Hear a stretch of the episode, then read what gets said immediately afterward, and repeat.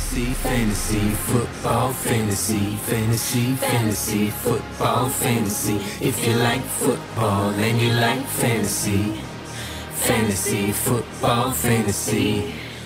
Здравствуйте, уважаемые любители американского футбола, любители фэнтези, любители подкаста «Фэнтези Футбол Фэнтези». Мы приветствуем вас на эпичном э, драфте, на эпичном мок-драфте, в эпичном составе, где мы собрались всемиром для того, чтобы определить лучших из лучших новичков сезона 2020 года.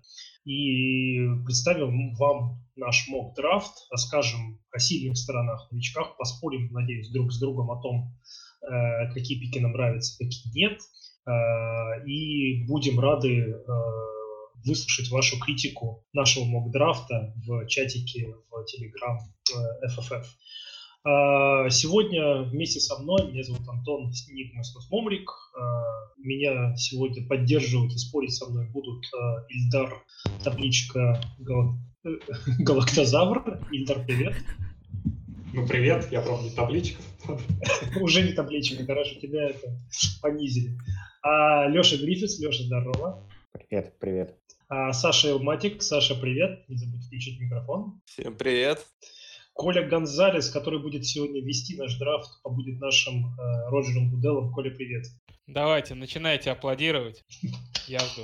А, Дима, счастье. Дима, привет. Здравствуйте. Здравствуйте. И, наконец, великий ужасный э, Артем Кошка Мрака. Артем, здорово. Mm, мяу? Мяу. Ну, не кошка, кот, извините. Okay. Так лучше, да? Да. Так вот, мы сегодня, еще раз повторюсь, мы сегодня драфтуем или мог драфтуем э, новичков 2020 э, года.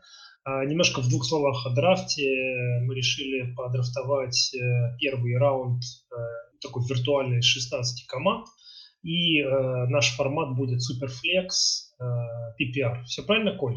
Если все так, то передаю тебе слово и можешь рулить процесс. Да, Антох, спасибо. Все правильно. Мы сделали мог драфт на 16 команд для усложнения процесса. У нас Superflex, не просто Superflex, а еще и с премиум QB скорингом. Привет всем, кто играет в Великих Династиях. Вот, поэтому сегодня мы будем активно обсуждать не только, не только скилл-позиции, но и квотербек. Соответственно, мы до драфта честно распределили позиции, кто на какой позиции драфтует. И путем независимого жеребия первый пик у нас принадлежит Антону. Итак, Антон, ты открываешь наш драфт. Кого ты выбрал под первым пиком? Ну, учитывая, что мы э, играем здесь виртуально в Superflex, то больших удивлений не будет. Джо Борроу, э, квотербек Cincinnati Bengals, э, бывший квотербек LSU Tigers – выигравший студенческий чемпионат в этом году. Э, это мой пик, и, в общем-то, тут особых удивлений нету. Я не буду очень долго расписывать его плюсы и минусы, я оставлю это, так сказать, э, защищающей стороне. Просто скажу, что лично для меня в суперфлекс формате на первой позиции сомнений никаких нет. А, но я чувствую, что мне сейчас возразят. Ну, у кого-то есть сомнения. Тем, ну, давай, у тебя да. они были. Да. Ну, давайте начнем с того, что если мы берем на 1.0.1 игрока, на мой взгляд, это должен быть игрок с прицелом на не просто на хороший продакшн, да, фэнтези, а на элитность, мягко говоря. Вот. У Бару есть определенные в этом плане... Э, конечно, сложно возражать против человека, у которого там лучший сезон и так далее. Вот. Но есть, скажем так, такие желтые флаги, которые могут ему помешать выйти на нужный уровень, тот, который его ждут на 1.0.1. Во-первых, Давайте скажем о том, что это э, такой production это только один год. Прошлый год в LSU был достаточно скромный, в том же самом LSU. А, а из Ohio State он вообще должен был, вынужден был трансфернуться, хотя, как мы уже сейчас видели, э, у него противник был не так, чтобы супер прям элитный товарищ, это Дуэйн Хаскинс, да, тот же самый. А второй момент, который отвечают в один голос все аналитики, да, когда пытаются к нему подкопаться, это сила руки. То есть э, не надо ждать от него бросков там уровня Махомса того же, да, там даже Алина. А вот, точность у него есть, но сила руки не прям то уж такая супер, супер, супер, супер. И это на дипболах достаточно заметно, то есть э, скорость достаточно низкая у мяча, и э, ресиверам нужен как бы, separation очень хорошего уровня. И все это у него в LSU было и в схемах, и в ресиверах, и Джефферсон, и Чейз это могли исполнить. Третий момент, то что э, в самом конверте Ну, во-первых, он затягивает, то есть он ищет до конца цель. На, как мы знаем, это большая проблема для рукисов, которые пытаются до конца что-то сделать. То есть они могут и терять мяч, и получать ненужные секи, а с дропбеками у него, соответственно, тоже дела как бы, ну, не прям так уж прям идеально. Вот, собственно, все, что мне удалось так накопать на бару, хотя это было сложно. Леш Гриффитс, я прям вижу, что ты жаждешь. Распирает прям, распирает. Да нет, Размазать все, этого сырника тут, мечтаешь. Да нет, тут Артем все вообще рассказал, я вообще теперь его нигде не буду драфтовать. Баст какой-то вообще. А, ну, вообще ужас как. Что это такое? Не, ну, конечно, Артем просто видишь, ты дал задание подготовиться ему нарыть компромат набору, но это, конечно, сложно делать, и поэтому Артем докапывался до каких-то мелочей. А так-то все понятно, что величайший сезон, колледж-сезон ever, 60 тачдаун пассов, лучший результат в истории, при том, что он играл очень, ну, у него было довольно сильное расписание противников. А, completion rate 76,3 – это, э, ну, наверное, сам точный, точный квотербек, которого мы когда-либо видели, а, и 12,5 – это adjusted э, pass yards per attempt. Что тут сказать? Да, и э, Ладно, вот главное... Лёх, эти цифры у нас все да, непонятно. Да, да, Вопрос да, тебе да, с засыпкой. Вопрос вот, на засыпку. Да, да, да, я просто... Прямо, прямо сейчас идет драфт в династии Хейл Мэри, династия не Суперфлекс. Там пик 2.07 на пике наш друг Слава Бабаев. Как ты считаешь, он на 2.07 вне Суперфлекс династии Буров должен уходить? Ну, я думаю, что он должен был э, раньше уходить. То есть сейчас ушел там какой-то Антонио Гибсон условно какой-то. И Буру, конечно, должен был уходить до него. Э, а, Артем правильно сказал, что единственный важный момент против Буру это то, что у него только один год продакшена в колледже, но а, есть очень хорошая метрика у футбола Outsiders, называется Q-Base, где они измеряют всех квотербеков. И вот по этой метрике, по этой продвинутой статистике, Буру лучше всех квотербеков, которые когда-либо там уходили на драфте с одним э, годом продакшена. То есть он лучше Ньютона, лучше Кайлера Мюррея. Лучше Трубицкий. Естественно, лучше Трубицкий. Единственный квотербек, которому он уступает, совсем чуть-чуть уступает, это Алекс Смит. Спасибо, ребят, за ваше мнение. Э, у нас, как вы знаете, для наших патронов доступна трансляция подкаста в YouTube. Они могут смотреть это в прямом эфире или потом уже посмотреть на то, каким образом мы этот мок-драфт делаем. И мы в этот раз решили оценить качество пика путем онлайн-голосования. Вот сейчас передо мной 7 наших лиц, каждый сейчас поднимет большой палец вверх или вниз и оценит пик. Ну что, Буру на 1.01 для Суперфлекса. За или против? Или Матик отключился? Хорошо, результаты голосования. 5 человек, 6 человек за, 1 против. В общем, отличный безопасный пик. 1.01. Буру, поехали дальше. На втором пике выбирает, э, выбирает у нас Миша Микитем. Миша, к сожалению, Резаков сегодня по причинческим технинам не смог принять участие в подкасте, поэтому его выбор оглашу я. Это квотербек команды Miami Dolphins. Туа, а фамилию его называйте сами. Короче, Миша пошел по схеме QB-QB, взял Туа на втором пике. Давайте обсудим. Дим, Счастье, расскажи нам, почему Туа на втором пике это не, неправильно? Ну, я думаю, те, кто со мной в общих чатиках стоят каких-нибудь в Телеграме по фэнтези-футболу и вообще по футболу, э, знают мое отношение к драфт-классу этого года, оно негативное, поэтому, конечно же, ну, кроме э, Бору, мне остальные квотербеки не сильно нравятся. Я сейчас скажу, да, по Таговело как раз. А, смотри, во-первых, э, у него была травма серьезная, да, вот, ну, как бы лет 20-30 назад после такой люди заканчивали, и все, там шансов никаких. Сейчас э, понятно, что вроде говорят восстановился, но опять же, как бы есть вопросы. Э, я уж не буду говорить про все известные вещи, там, слабая рука, там, э,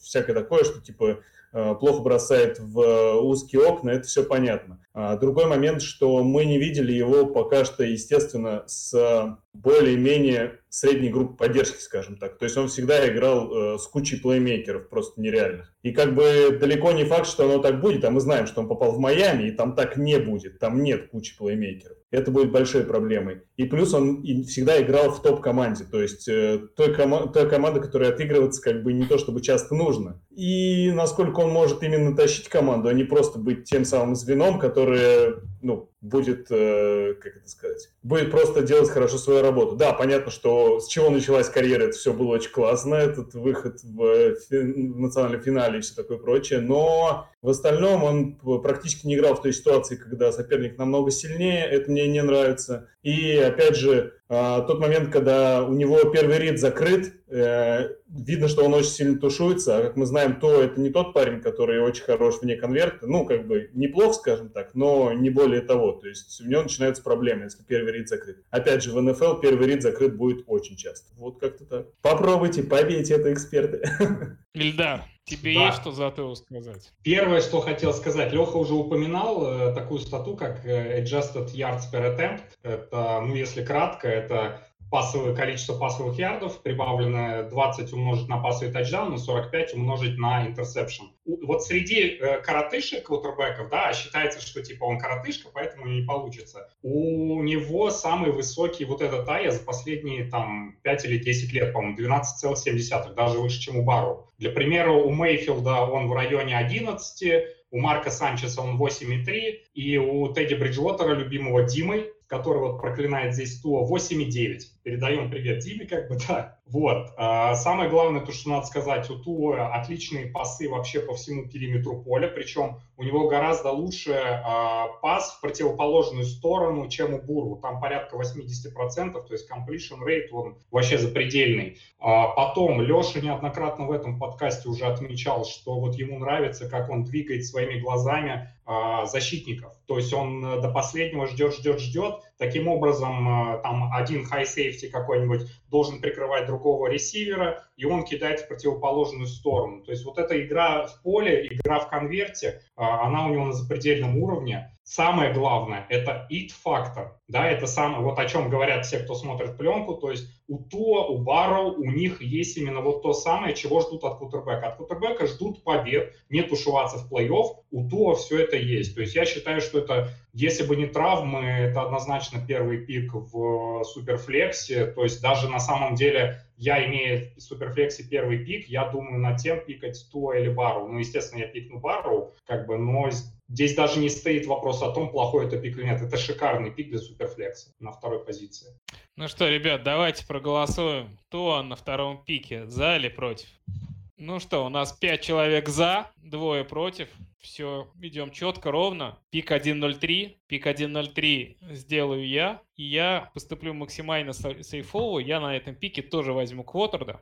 Я возьму квотербека команды Лос-Анджелес Чарджерс Джастина Херберта.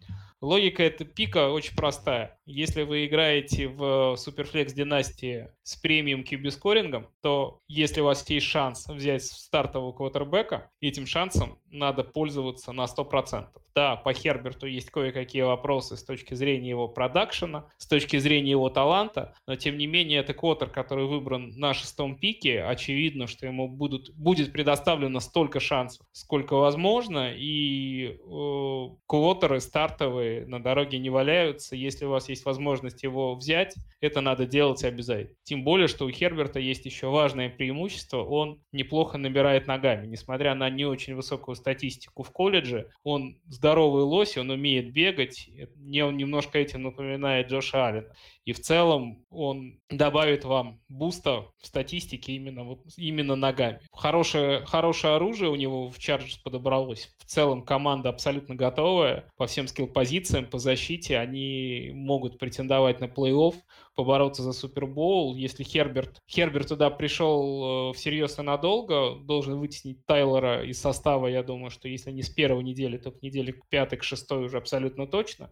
И это стартовый квотербек. Дим, счастье, тебе Херберт, как я понимаю, не очень нравится, да? Но даже на О, oh, shit, here we go again. как это?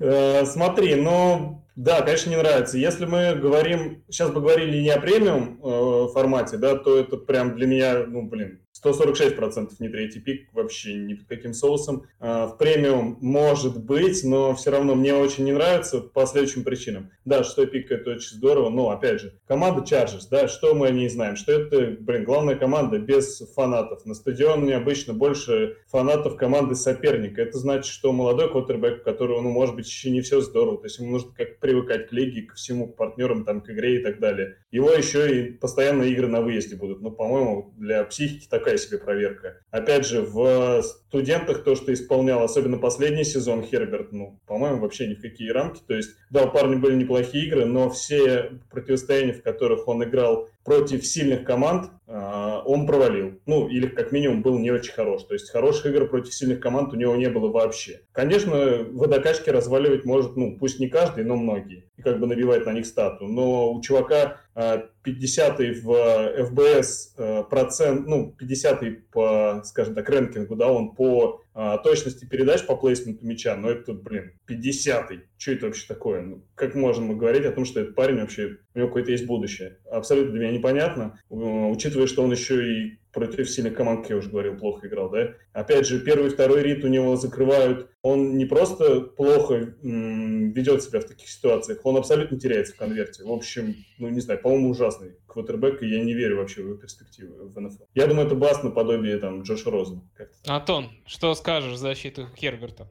Но э, изначально я не очень хотел защищать Херберта, потому что с точки зрения э, вот таланта именно кутербэ, кутербэчного, скажем так, я небольшой его поклонник, но с другой стороны, э, раз уж мне выпала доля его э, здесь э, защищать, э, должен сказать, что, опять же, напомнить слушателям, что мы э, пытаемся играть суперфлекс с премиум скорингом, и, как Коля правильно, совершенно справедливо заметил, в таком формате стартовый кутербэк на дороге не валяется. А, не, и, и третий пик обусловлен не столько его талантом, сколько его возможностью. Возможности у него, ему будет предоставлена. Это во-первых. Во-вторых, он как новичок попал, может быть, в наилучшие условия для квотербека в Чарджерс, ловить э, пасы его будут такие ребята, как Кинан Аллен, Майк Уильямс и э, Хантер Хенри и э, Остин Эклер. То есть э, оружие у него ну, не хуже, чем у, чем у Буру, пожалуй. Особенно если Эйджи Грин из Cincinnati уйдет.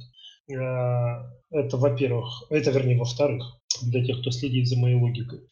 У него была положительная динамика в колледже в Орегоне. Он с 2018 года к 2019 повысил свой процент комплитов с 59 до 67 практически. А, чуть-чуть сократил э, количество перехватов. Э, ну и э, вдобавок его, если вот любители фэнтези-футбола и вообще футбола могли видеть ролик Бретта Колмана в YouTube, который его разнес и сравнил его с Трубински. Несмотря на, то, на ту критику, которая прозвучала в этом видео, для тех, кто смотрел, они в курсе, о чем идет речь, а, сравнение с Митчеллом Трубиски в данном случае может быть не самое плохое в том плане, что Митчелл Трубиски по-прежнему является стартовым кутербеком Чикаго. А, и не так давно он затаскивал игры для своих, для владельцев его в... Антон, я сейчас Гриффитса замьютил, потому что он Нет, ну... Пытался что-то грубое сказать сейчас про стартового квотербека Чикаго. Нет, ну... Короче, не согласен он с тобой, что Трубицкий стартовый квотербек. Вот. Смотрите, я считаю так, если у вас э, Херберт первый, э, э первый квотербек в суперфлекс формате, у вас проблемы. Но если он у вас второй квотербек, допустим, за спиной какого-нибудь условного, не знаю, Венса там или Преска, то это очень рабочая ситуация. Вот и все. Я думаю, что он может... То есть он, он, у него будут ужасные игры, обязательно будут, когда он будет проваливаться, но у него и обязательно будут э, очень даже солидные игры, когда он будет вам вытаскивать, э, вытаскивать неделю, э, как фэнтези игру. А что касается длительности, я думаю, что на, по крайней мере на, на 3 года он в Chargers задержится, если не на 4. А, там уже будет видно. Антон, не получилось у тебя его защитить, можно к следующему переходить. Давайте проголосуем. Херберт на третьем пике. Топчик или дно? Да, парни. Чувствую, что после нашего mock'а Херберта с третьего пика упадет. Шесть человек против. По ну, делам, по делам. Хорошо. Пик номер четыре. На этом пике выбирал Леша Гриффитс, выбрал Алексей running back'а команды Канзас Сити Чифс Клайд Эдвардс Хиллер, который на, в реальном драфте ушел в первом раунде на 32-м пике. Леш, почему ты сделал такой выбор? Но я его буду называть Сех для простоты. В общем-то, все сложилось для него оптимально. Если до драфта он был э, в обычных лигах не суперфлекс, наверное, только там э, пятым игроком, то сейчас он везде выходит на первые позиции по консенсусу, потому что, во-первых, это драфт-капитал, во-вторых, он попал в первое нападение лиги, в-третьих, он туда идеально подходит. А, он отлично играет на пасе, соответственно, может бегать любые маршруты и при этом еще является хорошим раненбеком. Идеально а, рядом с Махомсом в схемах Рида. Плюс Рид его сравнил и сказал, что он лучше, чем Вестбрук, а это очень крутая похвала. А, и если в первый сезон он, наверное, будет с Дамьеном делить как-то снэпа, то дальше он может стать абсолютно лидирующим бэком и доминантом в фэнтези фэнтези, в футболе, э, таким МакКефри для бед эм, черным МакЭфри, если хотите. Артем, угу. что думаешь про черного МакЭфри? Ну, мне Клайд вообще не нравился еще до драфта, он у меня очень низко, вот в моем личном рейтинге был. И на самом деле его, правильно, Леша говорит, его там пятым, шестым ставили даже. И тут внезапно его Канзас выбирает, и все сразу любят Клайда. И сразу по поводу Белкау. Э, у человека рост 5,7. Э, да, пусть вес хотя бы какой-то там 207 у него там по комбайну. Но 5,7 вы много раненбеков Белкау знаете ростом 5,7. Вот в современную эру мне только там МЖД на ум приходит из таких вот чисто крутых. Да, да, но вот он чем на МЖД похож, тем, что он маленький, ой, он ростом низкий, но он не маленький, то есть он сам по себе это довольно так, круп, крупный э, Ну, я бы не сказал так. Ну, нет, вес более-менее еще ладно, но э, есть просто четкое ощущение, что больше он прибавить не сможет без потери своих игровых качеств. А при этом а, он не сказать, что быстрый. Это отмечают все, что у него нет второй передачи, грубо говоря. Да? То есть а, у него достаточно много выносов, не выносов, на, на приеме даже, когда он получает мяч, меньше 20 ярдов. Ему сложно сделать бигплеи. А, вот при этом он играл в нападении LSU, которое все несло в этом году. Просто все. Драфт тому свидетельство, да, там всех выбирали практически как э, за один год продакшена. И опять-таки, один год продакшена мы смотрим, да, и э, в предыдущие годы он не мог выбраться из-за спин других раннеров даже на пасе. То есть у него не было пасовой нагрузки раньше. Если он такой э, крутой, это немного странно выглядит и пугает. Опять-таки, я хочу отметить, что мы говорим про 1.0.1 в обычных династиях без суперфлекса. То есть это человек, который должен вам на 1.0.1 давать элитный продакшн. Иначе, блин, нафига вам 1.01? Трей, trade down вниз и вперед. Хотя, конечно, в этом году это сложно будет. Все хотят trade down. Так, Артем, да. а ты считаешь, что в Канзасе он не сможет показать что ли? Нет, я считаю, что для Канзаса, как игрок, он хороший выбор. Отличный выбор. А для фэнтези? А для фэнтези мне он не нравится, потому Смотри, что... я, знаешь, я с тобой почему... Первое, что я с тобой не согласен, ты сказал про рост 5,7 и сказал, что типа э, это современный футбол. На самом деле тенденция такова в современном футболе, что наоборот, в принципе, не нужны дылды. То есть э, достаточно крепкого, маленького, юркого раннибека. Ну, я пока такого не вижу, ты пойми. Вот э, Клайд, он ты первым таким станет практически. Ну, тот же самый МакЭфри, сколько у него? У него 5.11 на комбайне еще скорость какую показал и дальше потом показывал. Нет, я не отрицаю то, что он на пасе будет хорош. Но опять-таки, много таргетов у Канзаса освободилось в этом межсезоне? На мой взгляд, немного. Там, слушай, там нападение пятое по очкам, второе по ярдам. Ну там, и хорошо, кажется... я, я не против, но как бы Клайду у кого-то надо будет отжирать, у кого? У Дэмина Вильямса. Смотри, я вот здесь как раз могу сказать, что согласен. то, что они потратили именно первый раунд, э, Канзас, да, как раз-таки свидетельствует о том, что они должны будут э, его очень много заигрывать. То есть, ну, бессмысленно было тратить первый раунд, чтобы... Ну, а почему нет? Команда, смотри, это команда, которая Ильдар, выиграла Супербол. Рашада Пенни в династии, я тебе могу сказать, что не всегда раненбэк в первом Нет, раунде нет, смотрите, смотри какой момент. А, команда, команда не потеряла никого из чемпионского состава практически. Ну, двое ушли, да, Интериал Лайнман один, и я забыл еще кто. А вот. И при этом, как бы они берут того, кто может им действительно усилить игру в нападении. Не сделать игру в нападении, а усилить. В данном случае драфт капитал, мне кажется, не настолько крут именно в фэнтези, как в реальном футболе. Вот в данный момент. И смотри еще какой момент. Э, опять-таки, они потеряли достаточно сильного да, гарда, э, Весневский, если не ошибаюсь. Вот. И у них сейчас там два шестираундных э, гарда, причем один из них будет стартовать, у которого контракт 660 тысяч. Вот. И при этом э, Клайд, мягко говоря, на пас-протекшене не очень, что тоже ограничит его снэпы, на мой взгляд. Э, ну, дальше там как бы у меня особо, конечно, к нему таких больших претензий не может быть. На пасе он будет шикарен.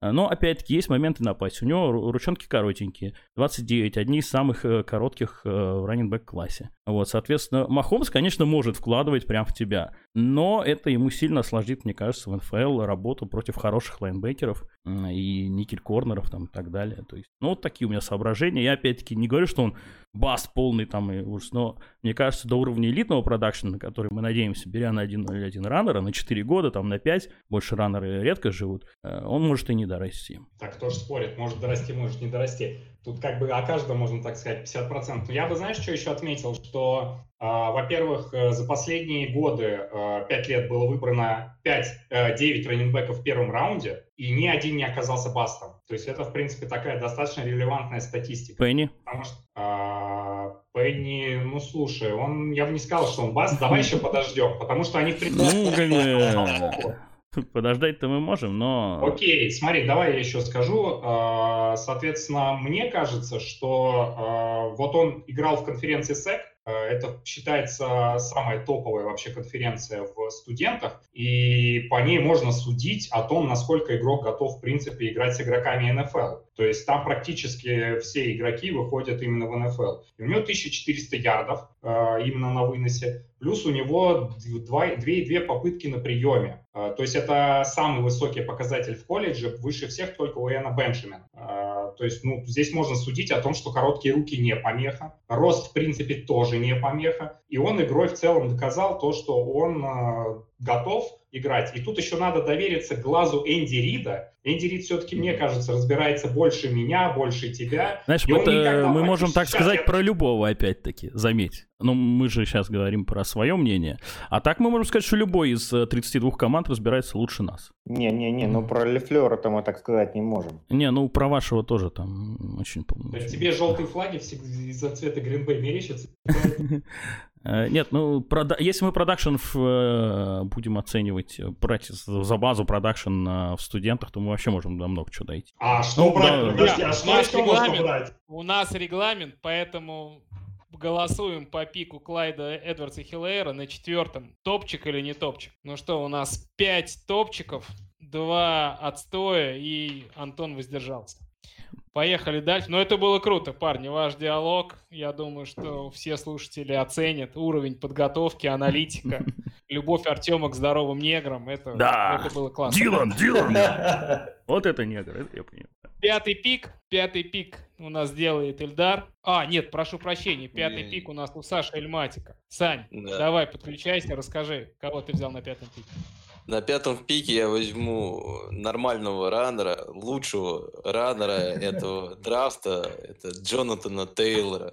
Человека, который может почти все, может и zone бегать, может и gap бегать, может э, и outside, может и inside пробежать. Человек э, суператлет, которого почти невозможно остановить. Я советую всем посмотреть хотя бы вот э, хотя бы его нарезку игр э, студенческих, а лучше целиком игру против Мичигана, где было очень много моментов, когда ему нужно на third and short э, было давай, ему давали мячи, и линия полностью разваливалась, а он все равно бежал в эту линию, создавал определенный скрэм, и с этим скрэмом как бы как двигал, как в регби почти, вот двигался со всей командой вперед там на 5-4 ярдов. То есть человек из ничего, из, не то что из ничего, из негативных плеев делал, сделал выигрышные ситуации. Плюс это человек, э, которого некоторые сравнивают с Чабом. Ну, я бы его не стал сравнивать с Чабом. По мне, он больше выглядит как э, Крис Карсон, улучшенный. Он э, более сильный атлет, он быстрый, его невозможно остановить, потому что вот даже по многим вот нарезкам, если вы будете смотреть, где он убегает, присмотритесь, как рядом с ним стоят корнеры, и которые и лайнбекеры, которые совершенно не могут его дать. Хотя при том, что это, по идее, люди, которые должны легко как бы его улавливают. Причем этот человек может э, играть, э, как я сказал, в любом нападении зоне и гэпе и может э, использовать почти любые схемы. Он может играть и, и трэпы, может играть и, и сплит-зоны, может играть тосы, может играть дроу, может играть почти все. Саш, ты так а... красиво говоришь про Тейлора. А что Тейлор красавец. Купили. Один вопрос. Почему ты в прошлом подкасте называл его фамблером? А, смотри, у него есть такая вещь, что у него есть проблема с с, э, конечно, тем, что он как... У него две проблемы, я считаю, самое главное. Первое – это то, как он э, держит мяч, то, что он его держит очень низко. Эту проблему решить будет, конечно, тяжело, и у него есть проблема, у него есть проблема вот, например, с тем же фамблами, да, у него каждые 54 э, тача обычно случается фамбл. К примеру, вот э, мы говорили, будем еще говорить, надеюсь, о Добинсе, его кто-нибудь, наверное, возьмет. У этого человека каждые 159 touch'ей как бы случается, да, фамблы. Но, э, к примеру, то, что у Тейлора в 2018 году показатель был 38 touch'ей э, на фамбл, в 2019 году это уже 79 touch'ей на фамбл. То есть, как бы, прогресс уже есть. И Саша, ты должен оправдывать понимать... свой пик, а не критиковать. Я, наоборот, его оправдываю, если ты слушаешь меня. А Потом, критиковать пик я... у нас будет Эльдар. Да, подожди, я только еще договорю такую вещь, то, что из-за да. чего случаются еще эти... В пятом раунде. Почему это случается еще эти фамблы? Из-за того, что он часто идет в эти scrum. Э, да, у него не очень хороший как бы ball security. Куда? Как у Карсона вот эти э, в scrum. Но то, что он, его невозможно почти сбить с ног, и когда он забирается вот э, в эти вот э, кучи, кучу малу такую, да, uh, он часто в ней теряет мячи. Если, а, пусть принципе, остается в этой куче, в принципе. Я, в принципе, если научить его просто не бегать в эту кучу и не ждать от него, чтобы он набирал какие-то, ну, как бы, чтобы от него чудо, да, как бы искать ему играть более консервативно, количество этих фамблов э, будет сокращать, ну... Саш, у тебя все про кучу? Ну да, давай.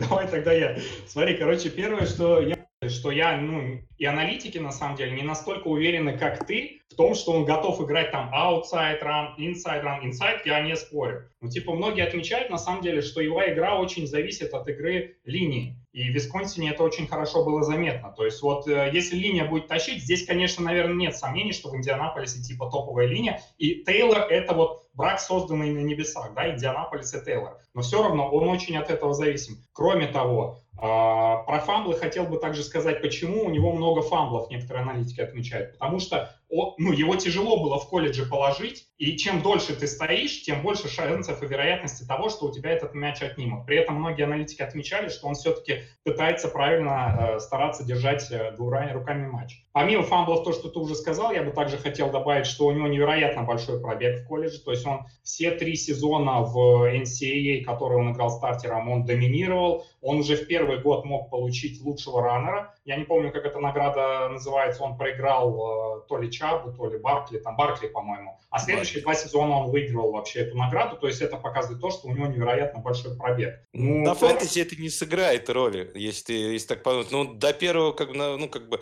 на 4 года ты его точно хватит. Сами Фурнета же хватило, и его тоже на это хватит. Ну, Причем слушай, его же, его не будут тоже... использовать его же тоже, как понимать, то, что, скорее всего, все-таки кое-какой, но комитет-то в Индианаполисе будет. Поэтому здесь я думаю, что его все равно как будут более-менее беречь. И такая вещь. А вот то, что ты еще говорил э, насчет аутсайдов, не согласен. Вот посмотрите хотя бы игры его либо с Мичиганом, либо с Айовой, где видно, как хорошо он бегает outside. У него хорошее очень ускорение. Тут для того, что у него, у него есть хорошее э, понимание игры, vision, как это называют американцы, да, и у него есть хорошее ускорение. Это две вещи, которые нужны для того, чтобы бегать outside за outside run'ы. Поэтому я не вижу смотри, проблем с аутсайдом. Тут я тебе могу что добавить. Ну, во-первых, э, сайт ранах большие коридоры для ускорения и так далее, тут никто не спорит. Но многие отмечают, что а, у него плохой набор скорости после того, как ему необходимо сделать резкую остановку. То есть а, есть очень много раненбеков, которые после резкой остановки за линией, они готовы очень много набирать, потому что быстро набирать скорость. Тейлор не настолько быстро подвижен. То есть да, у него топовый э, спид на дистанции. Но все-таки вот на эти штуки, мне кажется, как бы стоит обратить. Ну, помимо того, что у нее там Вандерлип 21, как бы это мы уже не берем вообще в расчет, это уж такие глупости, конечно. Парни, Ну, по не знаю, я Тейлору говорю, лучше посмотреть просто, как бы, его я добавлю одну статистику, которая, может быть, немножко напряжет его обладателей. В последнем сезоне у Тейлора из 50 э, передач, из 50, короче, у него на 50 возможностей ловли мяча было 8 дропов, 16%. Это много, и то, что, от- опять же, отмечают аналитики, у него есть проблемы с э, приемом мяча, с ловлей. И Ну, это, тоже наверное, единственное, что может помешать ему стать э, Белкау. Тем не менее, мы голосуем. У нас Тейлор уходит на пятом пике. Хороший выбор или плохой, парни? Почти единогласно мы одобрили пик Джонатана Тейлора на пятом, на пятой позиции. Мы едем дальше. У нас пик номер 6. Пик объявляет обладатель этого пика. Великий ужасный Ильдар. Э, Окей. Как бы Деандре Свифт, раннинг Первое, что хотелось бы сказать, не надо пугаться того, что он попадает в кладбище раннинбеков, где погибли такие невероятно талантливые раннинбеки, как Джавид Бест, Амир Абдул, и вот уже Керриан Джонсон, в принципе, его карьера идет к закату. Да, в принципе, ну, статистика вещь такая, выборка малая, надо все-таки это все понимать. А, Свит выбран по 35-м номерам, что уже говорит о том, что у Детройта, в принципе, достаточно большие на него возлагаются, эм, скажем так, надежды. И Керриан Джонсон, я не считаю, что должен здесь быть какой-то эм, такой, скажем, опцией, которая бы вас э, заставляла не пикать Свифта высоко. Свифт считается достаточно многими еще до драфта э, одним из самых лучших overall таких вот э, одаренных раннеров, которые могут делать абсолютно все. Причем то, что они делают абсолютно все, он делает это выше среднего. То есть у него невероятно крутой... э, А, кстати, основной еще момент, который хотел заметить. Некоторые считают, что как раз-таки Клайд Эдвардс Хиллер, который выбран был чуть раньше, он на пасе самый вообще топовый э, раннер среди всех. На самом деле это не совсем так. Э, Есть куча аналитиков, которые считают, что Swift гораздо круче. В частности,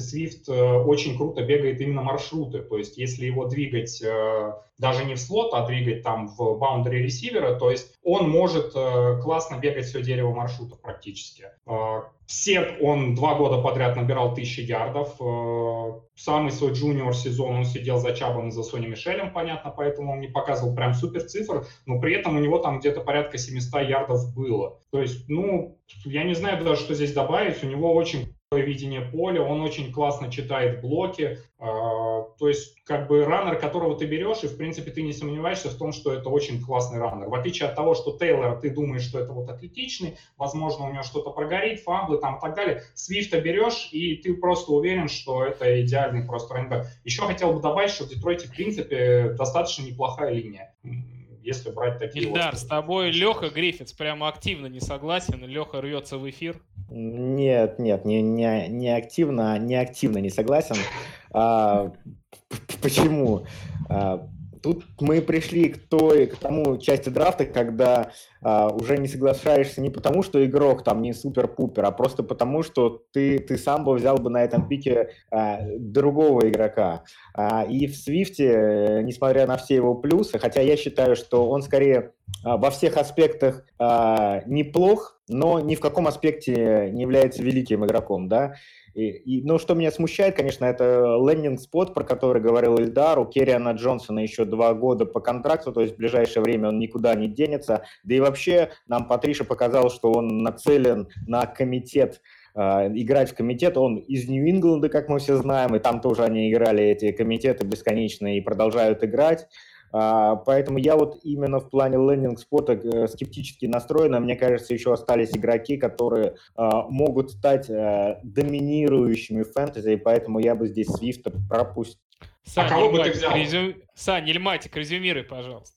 Ну, Ресивера. я считаю, что мне нравится, в принципе, Свифт э, как раннер, э, и он мне меньше нравится, конечно, чем Тейлор и э, CEH, да, он, я считаю, из немножко другого как бы тира, как бы все-таки это второй тир уже немножко раннеров, вот Тейлор и, и как раз Кех, как бы, они как бы лучше. Я бы, э, на самом деле, выше него бы все равно, может быть, взял бы Добинса, единственного, кто мне больше нравится.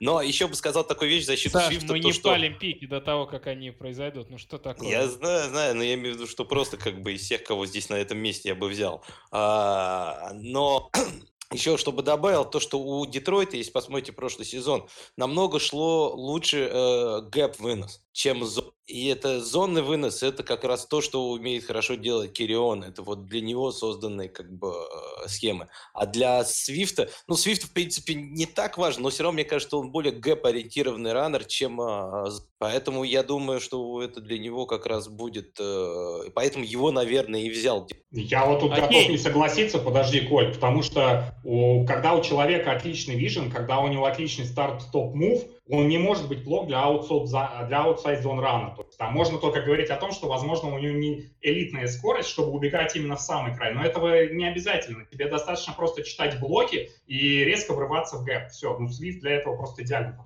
Ну да, я как раз говорю, что для gap а он хорошо подойдет, а для зоны... Для зона. А ты в зоне не должен читать gap ы. Там три gap а, которые ты читаешь. Голосуем. Пас Свифт. Так, нам нужен отдельный подкаст по outside run ам и gap. Топ, А, нет, нет, нет, я вот так, вот так хотел. Не топ. Где?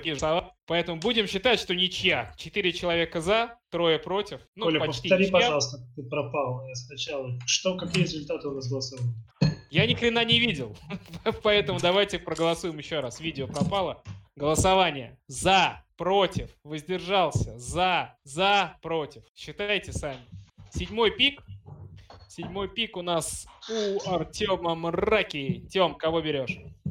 Ну, э, лучшего по лендинг спату все-таки раннера я возьму. И да, это не Клайд, это Экерс. А, чем мне нравится... Клайд ушел на четвертом, ты не можешь на седьмом взять его уже. Ну, прости. я бы его не взял. Ты же знаешь. Есть, есть причины.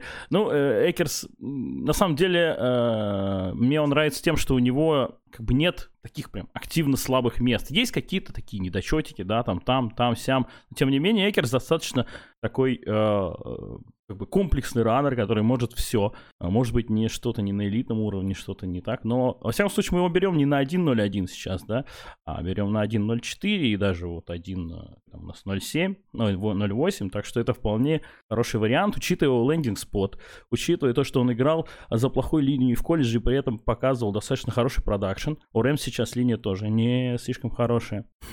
Что-то Дима там вообще счастье в экстазе бьется, по-моему. Вот. Дим, тебе не, А, нрав- не понравился этот пик? Ну, у него хорошие размеры, опять-таки прототипный достаточно. Он на три дауна. Э, Ну, катает Давай, без Дим, больших врывайся. потерь. Короче, все, все хорошо. И еще, и еще, он был квотербеком в школе, заметьте, заметьте. Да. Был Это, 3000 конечно, ярдов по воздуху и 30 э, тачдаунов.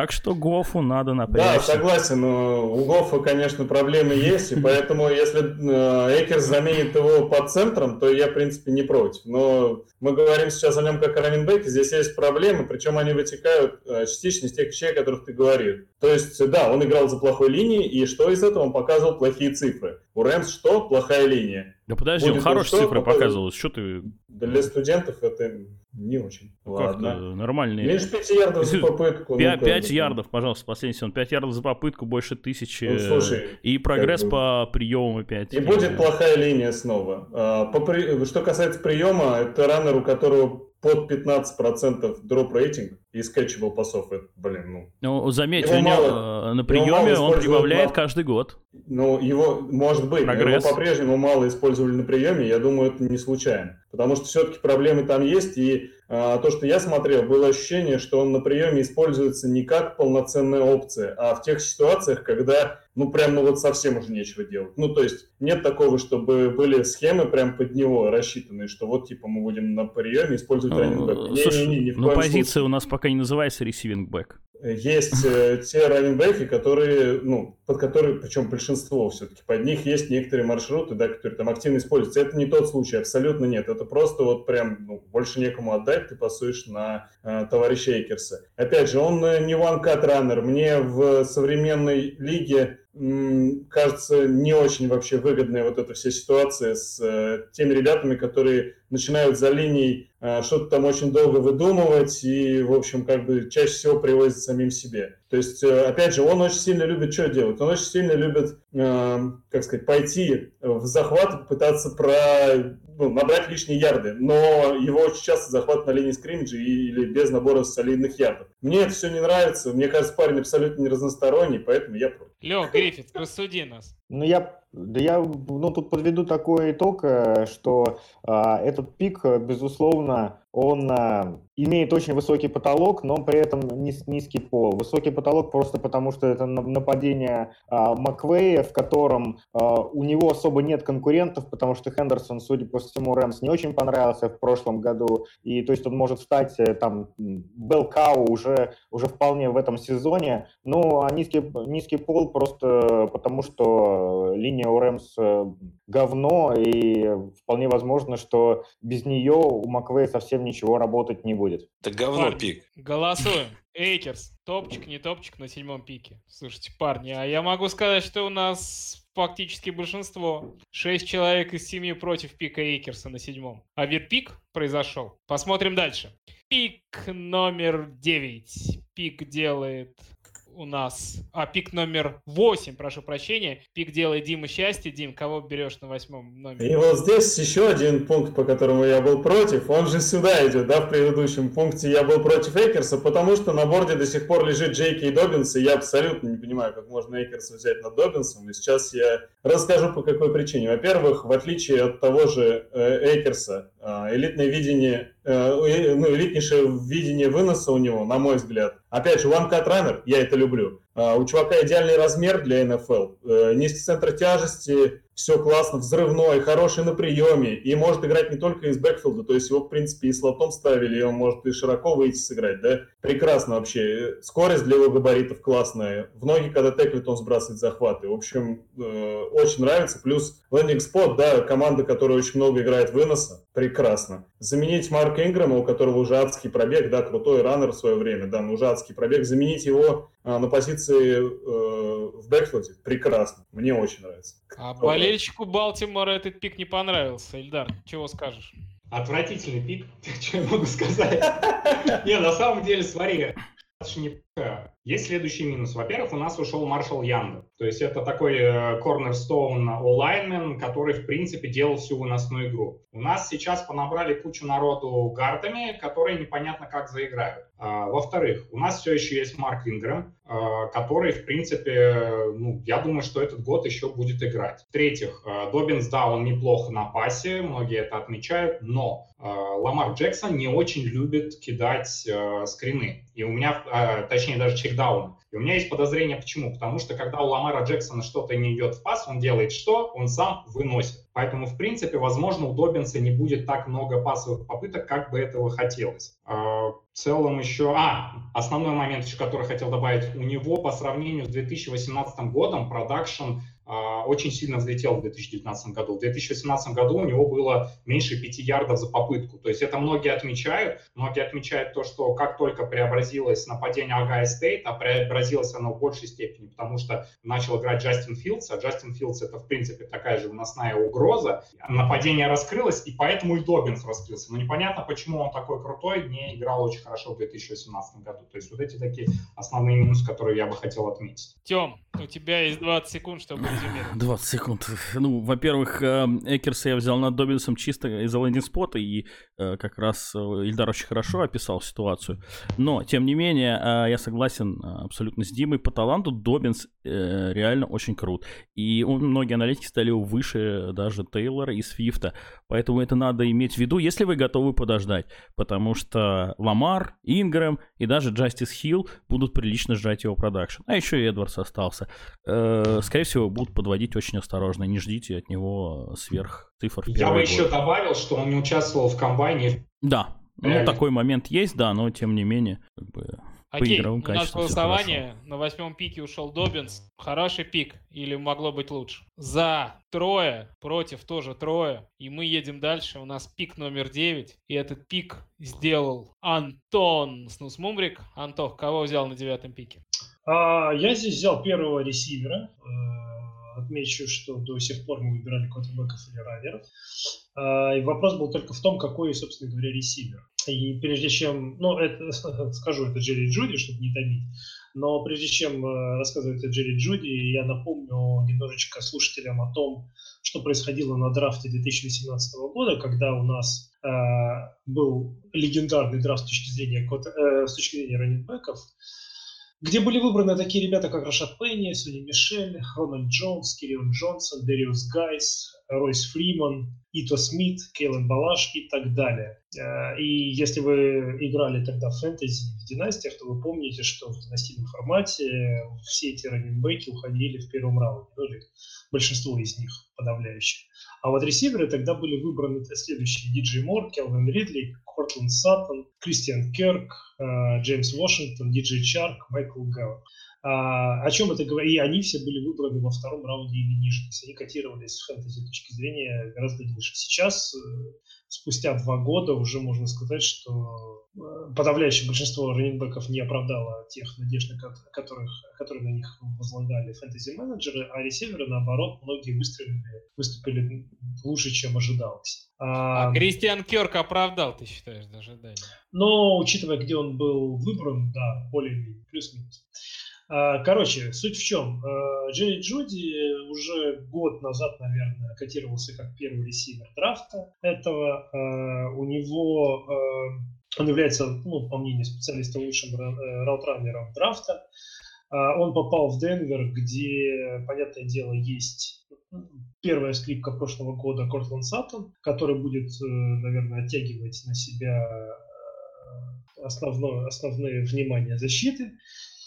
Э, Джуди может играть как слот, так и wideout, то есть у него здесь в этом смысле проблем нет. Я думаю, что в Денвере найдут ему применение. Э, он может, на мой взгляд, выстрелить достаточно быстро. Э, ну и для меня этот игрок по таланту, его потолок, это сейчас кто-то тут вздрогнет, это Антонио Браун. А, а вообще, я думаю, что из него получится такой, ну, может быть, не минимум, но, но в среднем такой а Эммануэль Сандерс э, должен из него получиться в худшем случае. Ну, вот такие вот мои мысли по поводу Джуди. А у меня, Антон, мысли абсолютно противоположные. Мне очень нравится Джуди как проспект. Прекрасная пленка, атлетизм, продакшн. Все у него есть. Но э, драфт-капитал у него тоже хороший, но команда, в которую он попал, не вызывает у меня абсолютно никакого доверия. И поэтому я не считаю, что Джуди должен находить первым с ресивером на этом драфте.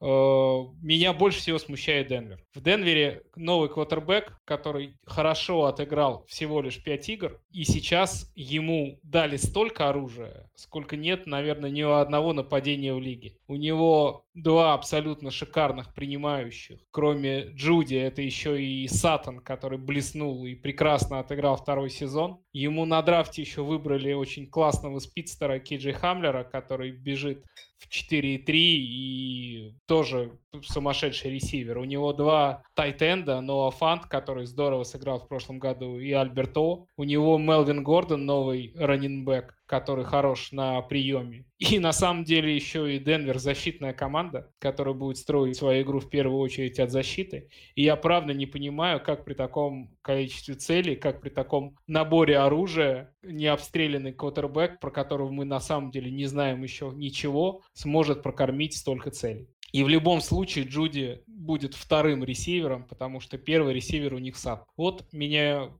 то, что я думаю про этого парня. Повторюсь, он мне очень нравится, но, к сожалению, та команда, куда он попал, она меня не прельщает совсем.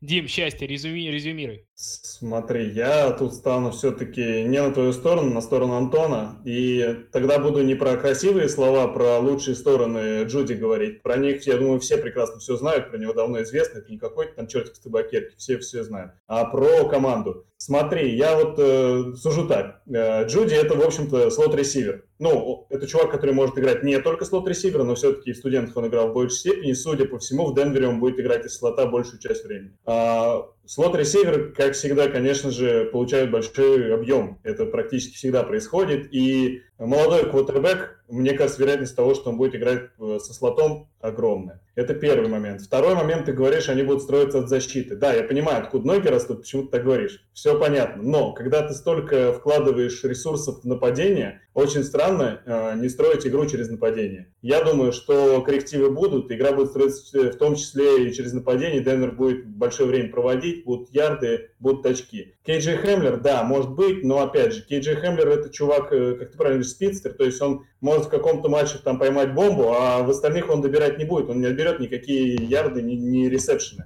Поэтому мне Антон, очень мы услышали нравится. тебя, Мне Дим, очень мы нравится. услышали тебя, голосование решит. Джуди на девятом пике, топ, не топ, парни. Мрака против, Гриффит за, Ильдар за, Ильматик не проголосовал, Антох, а, Ильматик против, Антон, Антон за. Ну что, считайте сами. А у нас десятый пик. Десятый пик сделал Миша Микитем. Его с нами нет. Миша, тебе привет. Пик озвучу я. На десятом пике Миша взял ресивера франшизы из э, Далласа, Даллас Старс. На семнадцатом пике они взяли ресивера Сиди Лэмбо, и Миша взял его у нас на своем десятом пике. Этот пик очень не понравился Антону Снусмобрику. Антох, чего не так в Лэмбе? Ну, во-первых, мне не понравилось, что Джерри Джонс его выбрал из вредности, чтобы он не достался Филадельфии. Я думал, ты скажешь, что тебе не понравилось, что Джерри Джонс его выбрал на яхте. Но к яхте у меня претензий нет, тем более, что я снаружи ее и не видел. А вот то, что факт, что он э, чуть-чуть чуть козу не показал в камеру, когда его выбирал, ржал от, от удовольствия, у меня было впечатление, что ни Джерри Джонсу, ни Далласу в целом этот э, игрок сам по себе на таком так рано он не нужен, потому что у них есть Амари Купер, которому выписали грамотный контракт, у них есть Майкл Гэллоп, который очень неплохо себя показывал э, в прошлом сезоне, я его уже упоминал. И понятно, что Сиди Лэмп э, как игроку, вот как э, кто критиковал мой пик, э, ты, ты, ты, Коль, да, как к игроку у меня к нему нету особых Антон, претензий. я все твои пики критикую, ну ты же Это знаешь. по умолчанию, да. Вот. То есть как к игроку, как к таланту, как к физически одаренному парню, у меня к нему никаких претензий нету. А, и в Оклахоме он играл достаточно неплохо, мягко говоря. Но факт остается фактом, что в Далласе у него достаточно высокая конкуренция, и как будет выглядеть нападение Далласа с Лэмбом, мне пока представить, ну, то есть какую роль, какую, как- какую скрипку он там будет играть первый, второй, третий, мне пока представить сложно. Э, Я думаю, что он отберет, отжи, отжирет. Трудно представить. Алеша Гриффитс, Алеша Гриффитс сможет это сделать, да, Лех? А, ну давайте. Конечно, конечно, смогу представить это, тем более, что парень был а, номером один на борде Джерри Джонса, именно поэтому он так и ржал. А, молодец вообще Джерри, задрафтовал по БПА, я уважаю таких генеральных менеджеров. А, Что мне нравится? Ну, мне, во-первых, нравится то, что Миша тот так низко задрафтовал Лэмбо, потому что, на мой взгляд, он должен был уходить и выше Эйкерса, и выше Добинса, и выше Свифта. То есть они вместе с, с Джуди должны были где-то там уходить. А, Что касается попадания его, то а, у Амари Купера гарантированные деньги только до 2021 года, и то я думаю, что в 2021 году уже Лэмб будет первым ресивером Cowboys. У меня просто, ну, в этом а, 99% уверенность, потому что парень э, доминирующий по всем показателям, и он, и он, кстати, один из трех самых молодых э, ресиверов, выходящих на а, этот драфт. Я даже не буду перечислять его всякие продвинутые статы, все и так знают, что а, он топчик. Э, С местом попадания вообще никаких проблем не вижу. А, Дак прекрасный квотербек, и все у Лэмбо будет. Он гораздо более надежный вариант, чем вот раннеры, которых я перечислил выше. Окей, парни, голосуем. Лэмп на десятом пике. Хороший выбор или нет? Слушайте, ну у нас единогласно, кроме Антохи, который просто по принципиальным ниже соображениям не может проголосовать. Там да? ниже нет Давайте, поехали дальше. У нас пик под номером 11, и на этом пике выбираю я, и я выбираю ресивера команды Миннесота Vikings. Дима Оскар, привет. Господина Джефферсона. На самом деле, очень мне нравится этот ресивер. Наверное, самый надежный ресивер из всех тех, кто выходил на драфт. Просто абсолютная PPR-машина. В последнем сезоне 84% розыгрышей человек провел в слоте, ловит все то, что в него летит. Я думаю, что по 7-8 приемов за игру это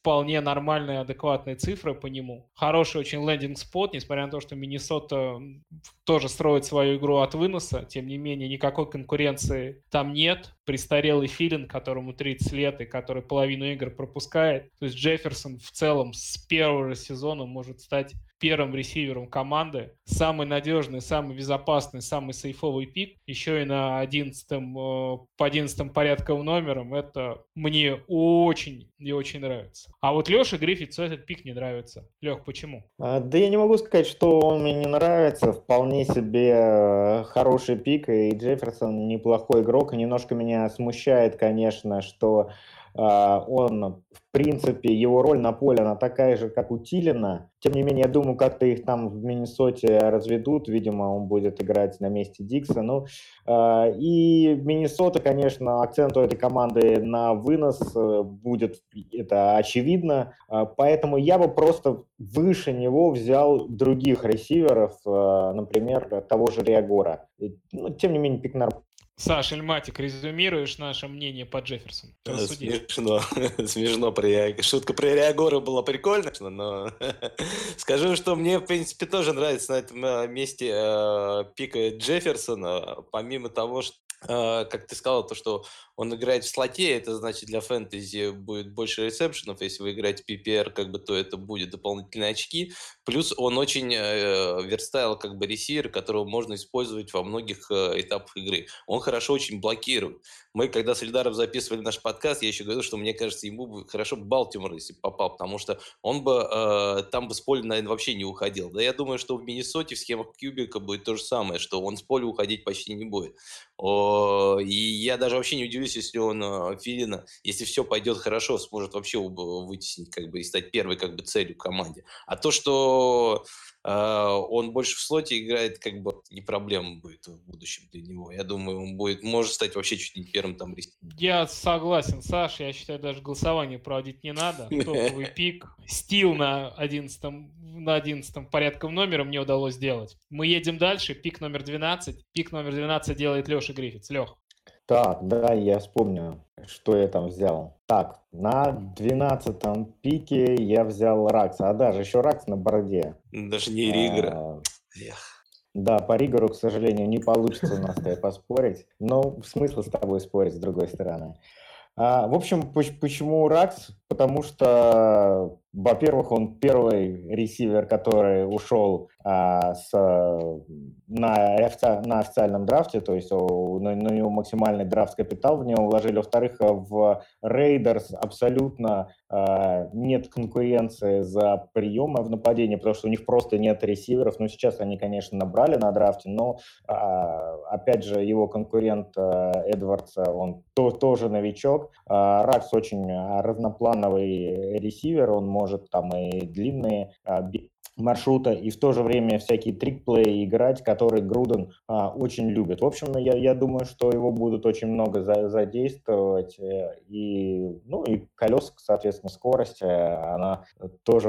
А Антон Снусмумрик с тобой не согласен.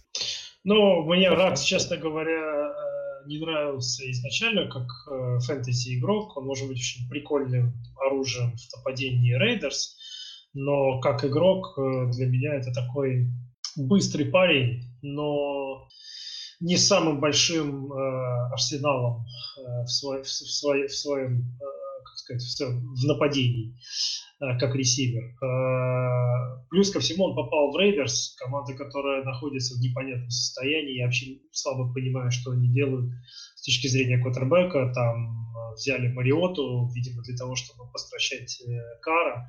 И в итоге у меня есть ощущение, что через год они будут драфтовать нового франчайз квотербека. Ну, может, через два. В этом смысле Ракс не уверен, как будет себя показывать в таком нападении. А, да, действительно, ему взяли, а, Леш, ты прав, ему взяли еще конкуренцию на этом же самом драфте, а, поэтому ну, такое, не знаю, у меня нету к нему доверия в плане дол- дол- долгоиграющей пластинки. Его постоянно сравнивают с э, Тариком Хиллом, но мне кажется, что, что для того, чтобы играть э, на таком же уровне, э, как Тарик Хилл, нужно попасть в свой Канзас, к своему Индириду, и тогда будет что-то что получаться. А в Денвере я думаю, что а долго этого ждать. Кого бы ты взял из ушедших ниже ресиверов, ой, из тех, кто не ушел еще ресиверов, выше него? Хиггинса. Ну, Редимируя, парни, я ваш спор по Раксу, не согласен я, Антон, с тобой по поводу нападения Лас-Вегаса. Да, у квотербек у них может быть не самый талантливый, но тем не менее Груден очень здорово себя проявляет и с таким ограниченным набором спасовых целей, который был у него последние два года, он из этого умудряется выжимать максимум, и ему сейчас в этом году Мэйок на драфте дал несколько новых прикольных игрушек, которыми он сможет воспользоваться. По Раггсу я могу сказать только одно – Speed Kills. И человек с такой скоростью в руках грамотного offensive координатора может делать вещи. Смотри пример Тарика Хилла. Парни, давайте проголосуем за Раггса на этом пике. Топ или не топ? Мнения у нас разделились? Нет, не разделились. Четыре за, три против. Поэтому Раггс хорош. У нас пик номер 13, его делает Саша Эльматик. Сань, кого ты взял сразу после Ракса? Я взял одного игрока, которого, я думаю, сейчас будет все, который мало кому, наверное, понравится, но мне этот человек очень нравится как игрок. Это Вива Лавискаш. Я считаю, что это человек, которого очень нереально крутой э, потолок. И мне, в принципе, нравится еще место, куда попал этот игрок. Если э, вы не, не видели этого игрока, посмотрите какие-то некоторые игры его из колледжа, чтобы более-менее себе представлять, что это за игрок. Это, в принципе, э, на месте можно окончить уже весь рассказ про Лависту. Ну хорошо, давай закончим, перейдем дальше. Не, я просто могу сказать то, что правда, здесь посмотреть можно его игры, и дальше уже э, от этого каждый сможет себе сделать как выводы. Но это человек, который, по сути, ресивер э, в теле э, принимающего. Это человек, который может использовать почти при любом построении. Он может играть тос, он может играть спред, он может играть что угодно.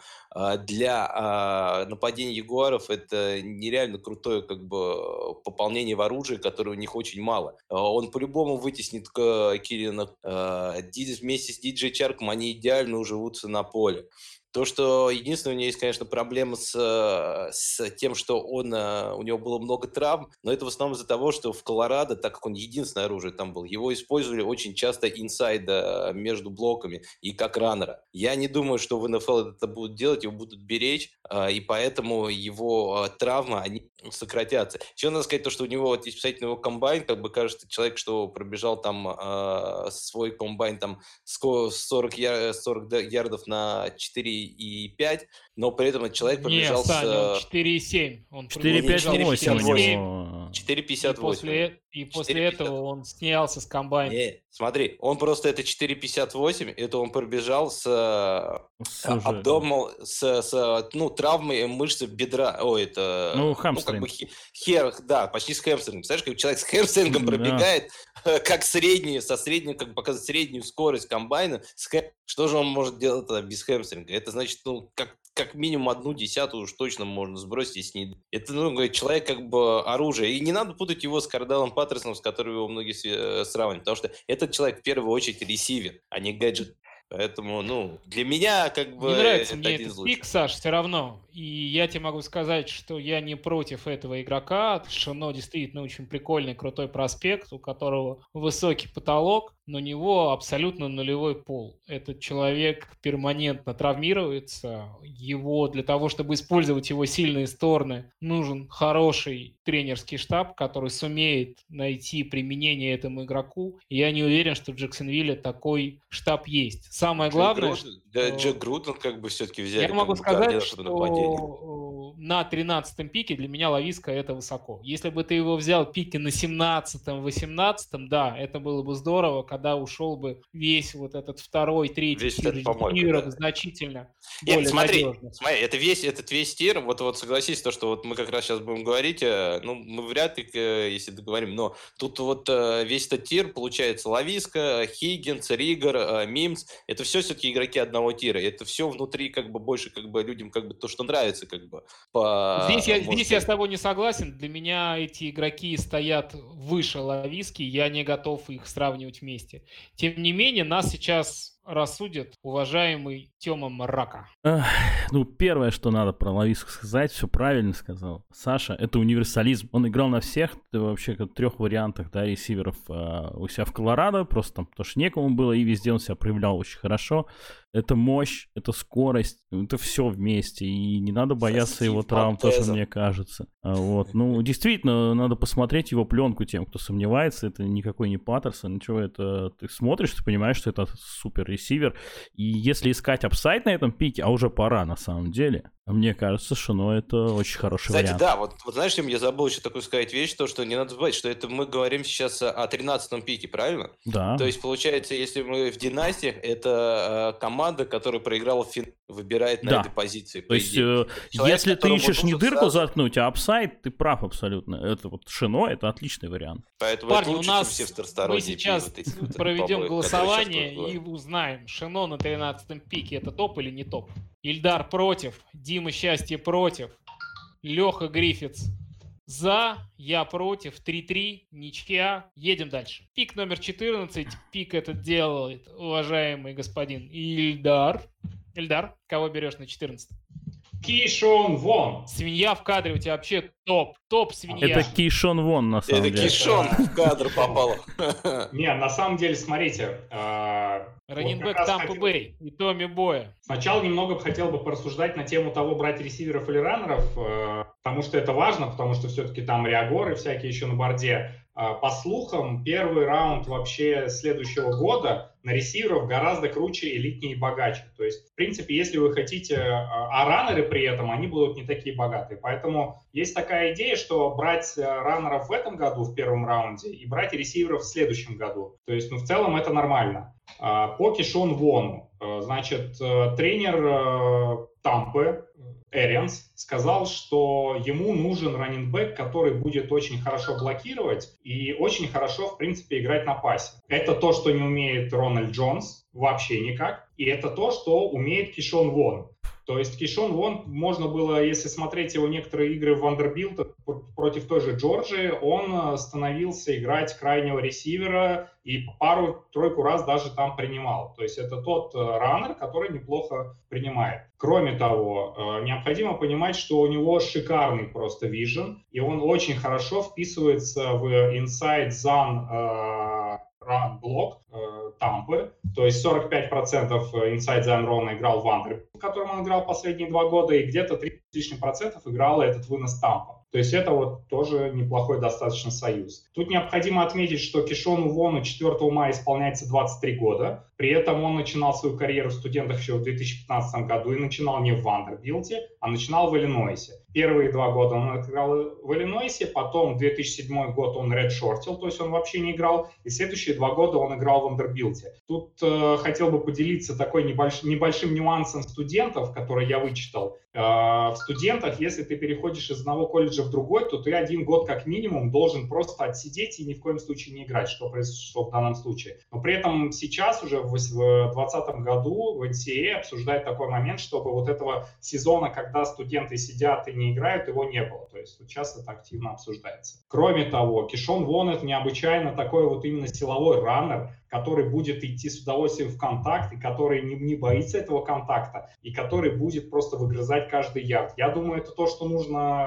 невероятному талантливому нападению с Томом Брейди, с Крисом Годвином, которые будут только раздвигать, собственно говоря, рамки выноса для Кишон Вона, куда он будет врываться и набирать еще там кучу ярдов после контакта. Еще важный момент, он также играл в СЕК, он играл в команде Вандербилд, которая ниже среднего, то есть, ну, это такое себе, и при этом у него два сезона по 1000 ярдов, то есть это шикарный показатель. И я, честно говоря, не вижу этого раннера практически минус. Ильдар, ты очень красиво говоришь, непонятно, как с тобой можно спорить, поэтому против тебя на арену выходит человек, который тебя единственный здесь может переспорить, Саня Ильматик. Сань, тебе не нравится Кишон Вон? Не, почему? Мне, кстати, на самом деле нравится Кишон Вон, но мне первое не нравится то, что он выбран слишком немного высоко. Я бы все-таки на этой позиции выбрал немного бы другого игрока. А, но я изначально тоже, когда смотрел, мне э, понравилось все э, входящие его метрики, которые у него есть, о том, о чем говорил как раз Эльдар. Но мне, честно говоря, не так сильно нравится место, куда э, Роджер никуда не делся. Есть еще тот же этот Straight from the Boat негр как бы из Африки, я забыл, как бы у него африканская фамилия. Агумбавали. Агумбавали, вот. Который будет играть на пасе, скорее всего, там. Это нападение Тома Брэди, в котором, скорее всего, у каждого будет какая-то своя минимальная роль, которая в фэнтези, скорее всего, ну, мы его не так сильно будем видеть, и поэтому мне вот это смущает очень сильно в этом э, радере. Но так э, мне очень тоже э, нравится он. Слушайте, парни, ну резюмировать, резюмировать раннера Тампа Бэй сможет только один человек на нашем подкасте, Дима Счастье. Давай. Смотрите, парни, я согласен, Ильдар очень много сказал, и практически все в кассу. Тут мало что добавить. Я, пожалуй, знаете, что бы тут сказал? А, он не только zone run, а вообще зонный вынос любой практически э, очень круто делает. И там поиграет зонный вынос, ну, блин, практически 100%. Ну, не 100, конечно, ну, до хрена процентов. Поэтому это союз создан на небесах, но чуть-чуть вот тут Ильдара поправлю, есть маленький минус. Все-таки у него есть проблемы, на самом деле, на блоке паса. Я про это прочитал у некоторых экспертов, посмотрел видео и увидел, что там творится. А как многие знают, э, для большинства команд это значит, что Райнер на третьем дауне может быть не так хорош. Но в случае нападения Эрианса, где ты пасуешь далеко довольно часто, это значит, что у него будет проблемы, как у Роджо, с тем, чтобы относительно часто находиться на поле. Возможно. Но по сравнению с Роджо он намного круче на пасе, да. И я допускаю, что на третьих даунах будет выходить Гумбавали, потому что он умеет блокировать. Но судя по тому, как Эрианс был недоволен э, рабочей этикой Роджо, скажем так, я думаю, у него могут быть большие проблемы с тем, чтобы получать снэпы в дальнейшем. И Кишон Вон – это подтверждение этому, то, что его взяли. Мне, в принципе, во всем остальном, помимо пасблока, очень нравится. То есть я... По цифрам я добавлю единственное. Смотрите, у человека Pass Protection Execution Rate третий вообще в NCAA только после Свифта 90%, Моса 88%, а у него 85%. То есть я не знаю, кто там куда смотрит, но цифры не врут. Давайте после этих цифр мы голосуем. Кишон Вон на 13 пике. Чего думаете, парни? Ильдар за, счастье за, Ильматик ну так, Гриф за, Антон с мракой против. Верен Роджо до конца. Фактически ничья. Хорошо. Пик номер 15. Пик делает Тёма Мрака. Тём, кого берешь? Ну, конечно, Ригора. Давно пора. Это ресивер с первого раунда. Э, в нападении, в котором, если вы помните... Мейсона Галор. Да, вот такие люди-то в этом нападении ловили в свое время. А в конце прошлого сезона даже товарищ Грег Уорд, которого Дима помнит по альянсу американского футбола, вот. И, ну, ловили не очень хорошо. Ну, как бы, как играть в Филадельфии, когда ловят только тайтенды, и все остальные там или в больничке, или не могут просто этого делать. Э, и Ригор тут, по-моему, идеально ложится. Он тоже достаточно универсален. Он отлично работает э, после ловли. Он взрывной. У него, как бы, ну, проблем особых нет. У него есть такие нюансы, которые там продакшн упал в 2019, но ему там такое кидали, что ну, как бы очень сложно не упасть. Э, он набрал вес перед комбайном, нормальный вес, это не жирок у Лайнмана, да, а такой хороший вес, и поэтому это частично как-то его сбило вниз, так он котировался, если вы помните, на первом уровне наравне с топ-ресиверами, а, вот, и все ждали от него там цифр э, рекордных на 40 ярдах, он показал ужас, ужас, ужас, 4,47. Вот, прибавив 10 фунтов почти. Это нормально. Это абсолютно нормально. Э, больше всех напрягло еще там три конуса, которые он сделал. Но, извиняюсь, там, вы прибавляете вес, вам нужно некоторое время, чтобы адаптироваться. Я думаю, все у него отлично будет с этим нормально. По пленке этого вообще ничего нет. Он отлично меняет направление, все видит, э, работает отлично. А вот. Ну и другие показатели атлетические у него шикарные. Там прыжок такой, что он, там, можно Джеффри менять им. без проблем абсолютно. Он перепрыгивает Хиггинса, у которого 6,4. О чем вообще разговор? Не знаю, Тем, если бы он, конечно, выступал на Олимпиаде в прыжках в длину или высоту, твой поинт по прыжке, он был бы, наверное, Не, это я к тому, что он может не только там из слота играть или диптрит, но он спокойно может ну, заменить... еще может. Да, он может заменить Джеффри без проблем. То, а для Филадельфии это очень важно, потому что там к концу сезона опять все будут в больнице лежать. Вот, так что... А что же человек с таким прыжком в 2018 году набрал 1000 ярдов, а в 2019 набрал Я 600. тебе в самом начале сказал, Человек там в очень 2018 большой... году было 72 приема, в еще раз, 2019 году было 43 приема. я тебе еще раз говорю, Травмы, очень... никакой б- травмы у него Я нет. тебе в самом Что? начале сказал, очень большая проблема с квотербеком была. Очень большая. Это отмечают все, это как бы не секрет. Достаточно просто посмотреть. э, при всем, как бы, всех нюансах Венца, Я тебе могу это сказать, огромный что апгрейд. Алену Робинсону, например, Блейк Бортлс не мешал показывать топовую статистику. Если квотербек это Блейк то он Бортлс. выбирает э, одного, одного своего ресивера. Извини меня, ты говоришь об НФЛ и и Блейке. Бортлсе. А мы говорим о студентах и плохом квотербеке в студентах. Это две большие разницы. Ален Робинсон с Хакенбергом ловил. Ну, Хорошо. у Хакенберга какой сезон был, ты вспомни, да. Его выбрали На в самом деле, раунде еще если говорить серьезно, у Реагора есть э, с точки зрения атлетизма э, достаточно существенный минус. Да, у человека топовая скорость, бег по прямой прекрасный, но с точки зрения аджилити он очень слаб. То есть он в этом смысле похож на то, что показал на комбайне в прошлом году диджей Меткалф, когда по прямой он обгонял всех, а вот упражнения со смены направления э, Койны он сделал очень плохо, и Реагор в этом смысле его очень напоминает. То есть смена не направления сказал. у него слабая. Ну, здесь э, это цифра, это статистика. По agility скору он абсолютно... Ну, опять-таки, один это из жили скоро по комбайну это же один из смотришь. худших, ну, естественно, это один из Ну, худших я тебе объяснил, что, что у него перед комбайном. пока, пок- показателей на этом драфте. Поэтому он абс- ограниченный ресивер с точки зрения просто того дерева, Э, маршрута, Я рад, что все так думают. он э, будет бегать. Потому что комбайн не в данном менее, случае не нас- показателен. Нас по Реагору сейчас рассудит Давай. Антоха. Антох, давай. А, Мне очень нравится Райбор как, как игрок и как фэнтези опция в этом году. Я считаю, что это ресивер первого раунда, 100% фэнтези. А, Саша, не смотри на меня злыми глазами. Вот. А что Так может касается... как фэнтези опция нравится, ну блин, парни. Сейчас объясню. Сейчас объясню. Что касается твоего вопроса, каким образом он набирал так э, мало очков в 2019 году по сравнению с 2018, очень просто. В 2018 году кутербэк TCU был Шон Робинсон, который трансфернулся после этого года в Миссури. После чего у них началась чехарда с кутербэками, когда они не могли определиться, то ли какой-то там Джастин Роджерс, то ли Макс Дюган, то ли еще кто-то. В общем, у них там была ротация и э, Одна простая статистика. Все пасы, которые летели в сторону Реагора, 30% из них были кетчем. Только 30%. 70% пойм- поймать было невозможно. Вот тебе ответ на вопрос, почему у него упала статистика. Сам Джейн Робертсон ушел.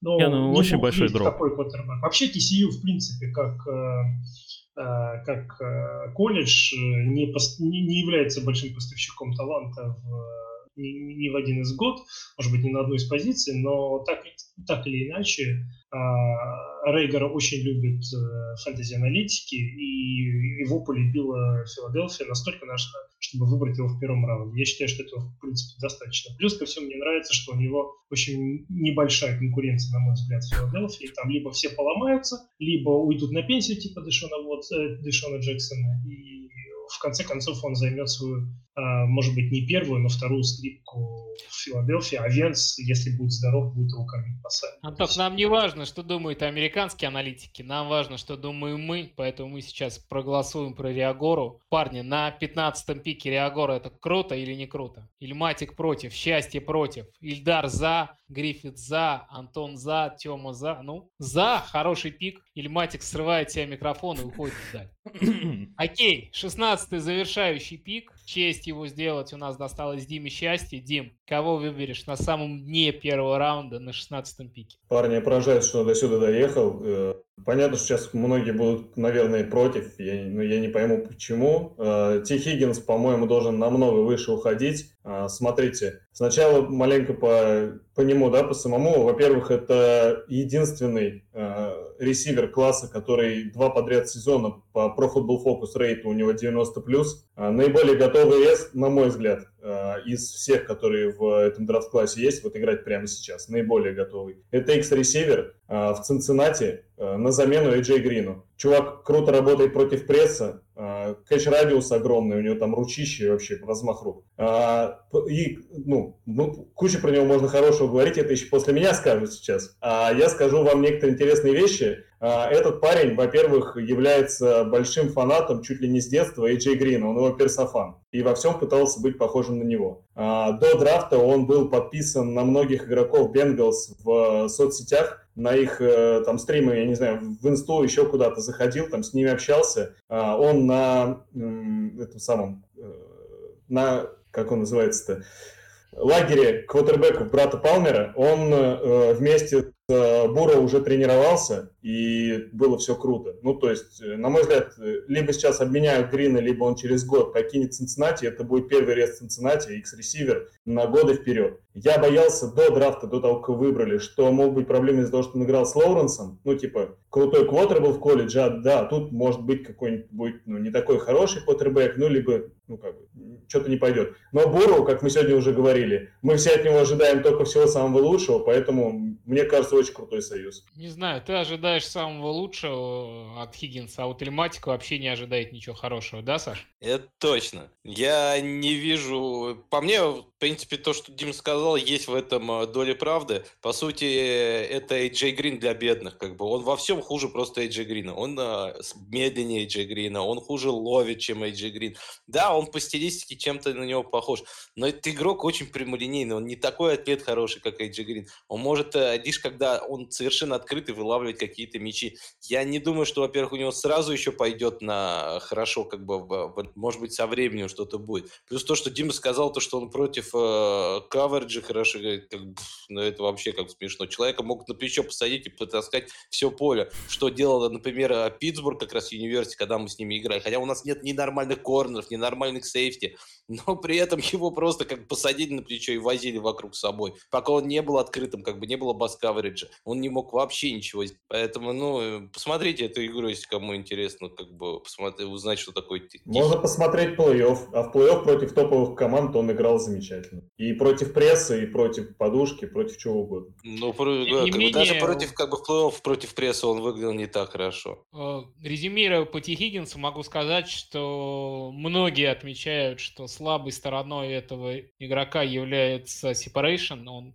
ему сложно открываться, и, на мой взгляд, это очень весомый и значимый красный флаг. Потому что если у ресивера проблемы с сепарейшеном на, на уровне студентов, где хороших корнербеков относительно немного, то при переходе в профессионалы в НФЛ, где уровень корнербеков несравненно выше, это может сказаться. И мы можем вспомнить таких игроков, как Лакуон Тредвелл, например, который... Еще один привет Диме Оскару и его любимой Миннесоте, кстати, ресивер первого раунда, что ресивер будучи идеальным атлетом, если у него проблемы с открыванием, он на уровне НФЛ ничего не показывает.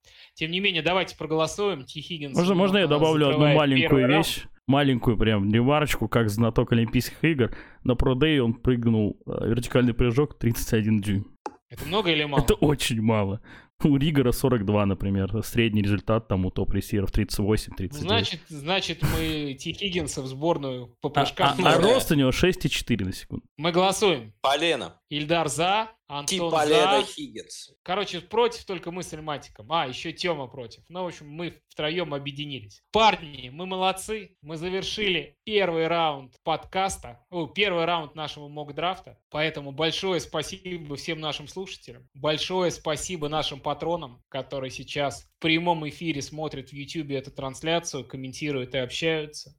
Парни, если вы хотите быть такими же, как они, все очень просто. Подписывайтесь на нас на Патреоне, становитесь патронами, получаете доступ в наш закрытый чат, где мы с патронами обсуждаем все-все фэнтези-вопросы, даем советы по обменам, по тому, кого выбрать на драфте, кого на драфте выбирать не надо.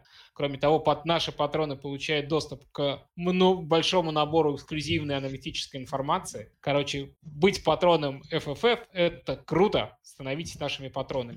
А мы ждем ваш, вас э, в нашем чате в Телеграме, ждем вас в комментариях э, на сайте NFL Rus И если ваш этот подкаст вам понравился, ждем минимум 20 комментариев с хэштегом FFF в чате э, FFF Fantasy для того, чтобы мы собрались на следующей неделе и провели для вас второй раунд мок-драфта. Не будет 20 комментариев, парни, сори, мы будем отдыхать и не Хэштег, будем делать хэштег должен Всё быть, зависит хэштег должен быть где, сука, мимс?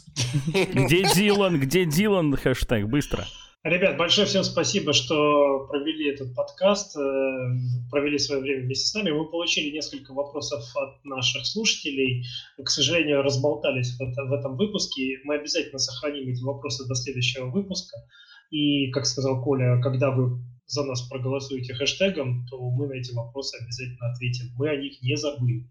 Всем спасибо, будьте здоровы, э, самоизолируйтесь и удачи вам во всех ваших драфтах, кто, кто драфтует. Если вы драфтуете со мной, удачи вам не желаю, парни. Вам конец. Всем пока. Пока-пока. Всем пока.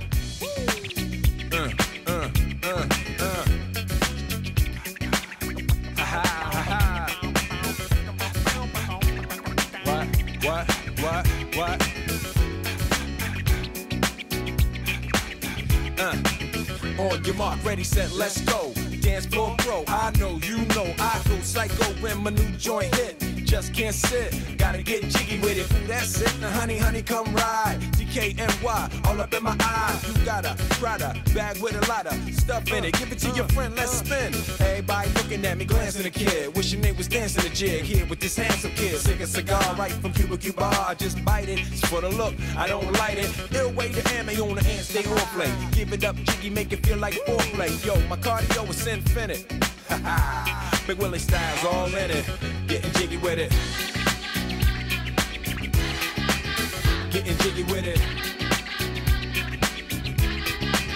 Getting jiggy with it. Getting jiggy with it. What? You on the ball with the kid? Watch your step, you might fall trying to do what I did. Mama, uh, mama, uh, I'ma come close side in the middle of the club with the rubber dub. Uh, no love for the haters, the haters. Mad cause I got floor seats at the Lakers. See me on the 50 yard line with the Raiders. Met Ali, he told me I'm the greatest. I got the fever for the flavor of a crowd pleaser. DJ play another from the Prince of this sure highness. Only bad chicks riding my whip. South to the west, to the east, to the north. Bump my hips and watch them go off, or go off, and get shit sure. And you don't stop in the winter order. I makes it high, getting jiggy with them. Getting jiggy with it. Getting jiggy with it. Getting jiggy with it. 850 IS if you need a lift. Who's the kid in the drop? Who else? Will Smith. Living that life, some consider a myth.